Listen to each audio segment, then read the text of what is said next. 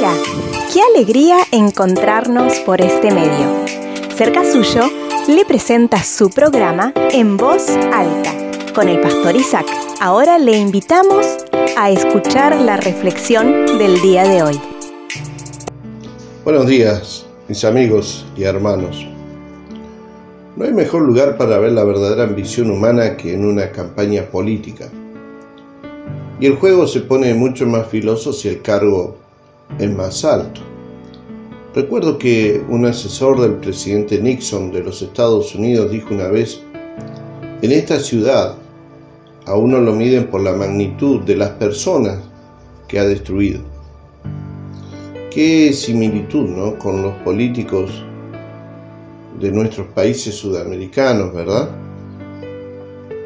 Sin embargo, cuando uno piensa en la monarquía, qué distinto que es todo. Porque el príncipe heredero no tendrá y no tiene que presentarse a las elecciones. Él sabe que es la autoridad suprema y que todas las riquezas de ese país son suyas. Y un ejemplo en la Biblia es el hijo de Saúl, Jonathan. Él debía ser el rey que sucedía a su padre, pero él sabía que el profeta Samuel había ungido a David como sucesor de su padre.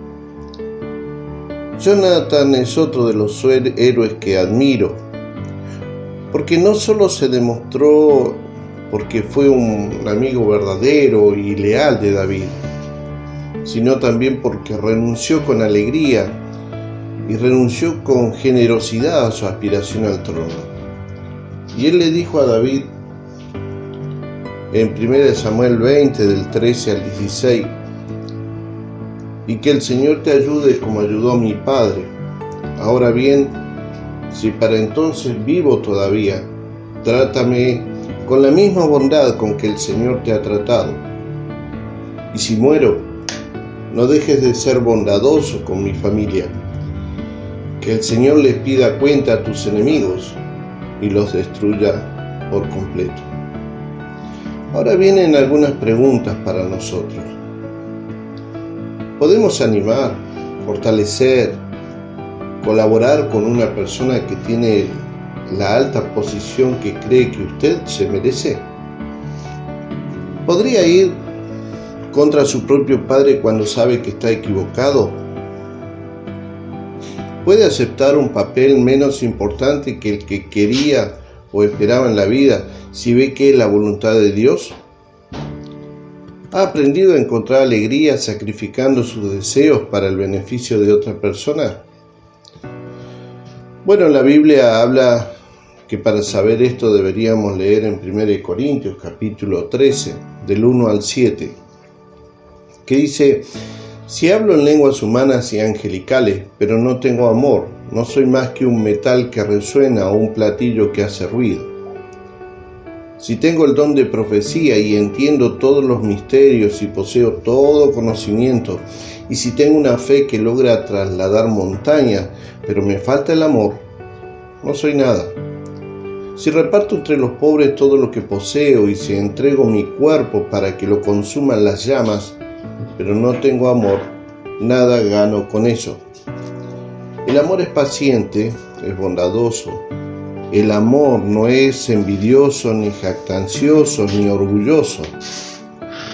No se comporta con rudeza, no es egoísta, no se enoja fácilmente, no guarda rencor el amor no se deleita en la maldad, sino que se regocija con la verdad.